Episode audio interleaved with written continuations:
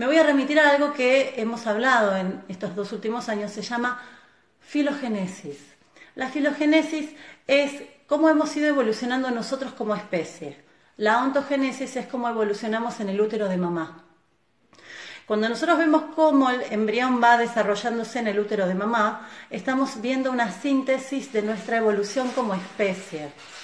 Nuestro cerebro tiene estas tres hojas embrionarias que se han dividido en cuatro para poder estudiarlo un poco mejor. Tenemos el tronco cerebral y cerebelo, luego sustancia blanca y materia gris, cerebro más nuevo. El cerebro primero, esto que es tronco cerebral y cerebelo, tiene cerca más de 500 millones de años.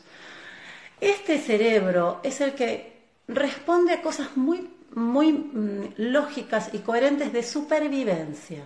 Y esto es respirar, reproducirte, ¿sí?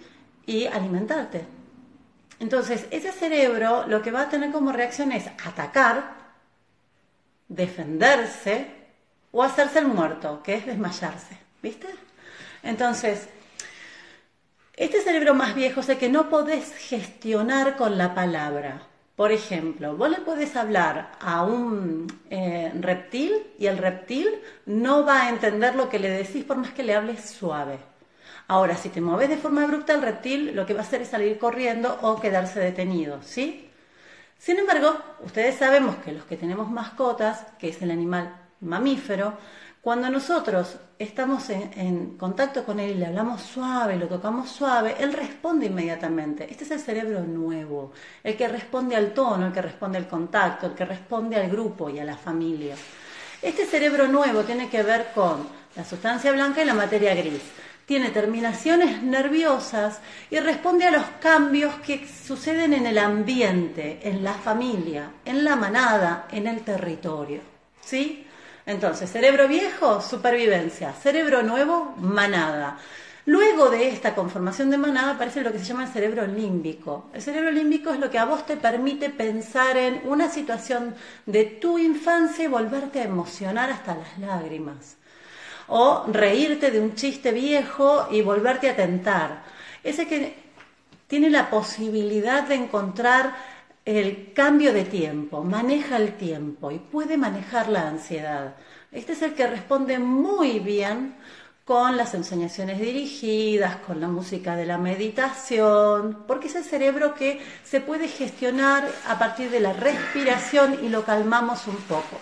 ¿sí? Entonces, dijimos, cerebro más viejo, supervivencia, cerebro mamífero, terminación nerviosa y familia, manada, cerebro más el límbico, el cerebro de la especie, de nosotros como humanos, nos permite manejar la comunicación, el arte, la creatividad, el humor, el tiempo. ¿Me seguís?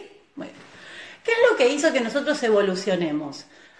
Y no tiene que ver, o sea, si vos me querés hablar de semillas estelares, me querés hablar de los Elohims, de cómo hemos ido evolucionando porque somos una mezcla de razas, todo eso te lo compro, pero eso no es el tema que hoy nos convoca y nos congrega. El cerebro fue evolucionando por los problemas que tuvo. Hace un tiempo atrás yo di una charla en Villa Victoria que se llamaba el beneficio del problema. Entonces la, cuestión es cómo un problema puede ser beneficioso. Bueno, sí, es el beneficio que nos da un problema porque te da una solución y te da una adaptación. Entonces, el problema para la biología es bueno o es malo. Es la biología lo que hace, se adapta y te da elementos ventajosos. Por ejemplo, si en la generación anterior, por ser lento, eras muy fácil de eh, atacar, en la generación que sigue vos lo que vas a tener son ventajas de evolución en cuanto al ritmo, a la velocidad y la tiro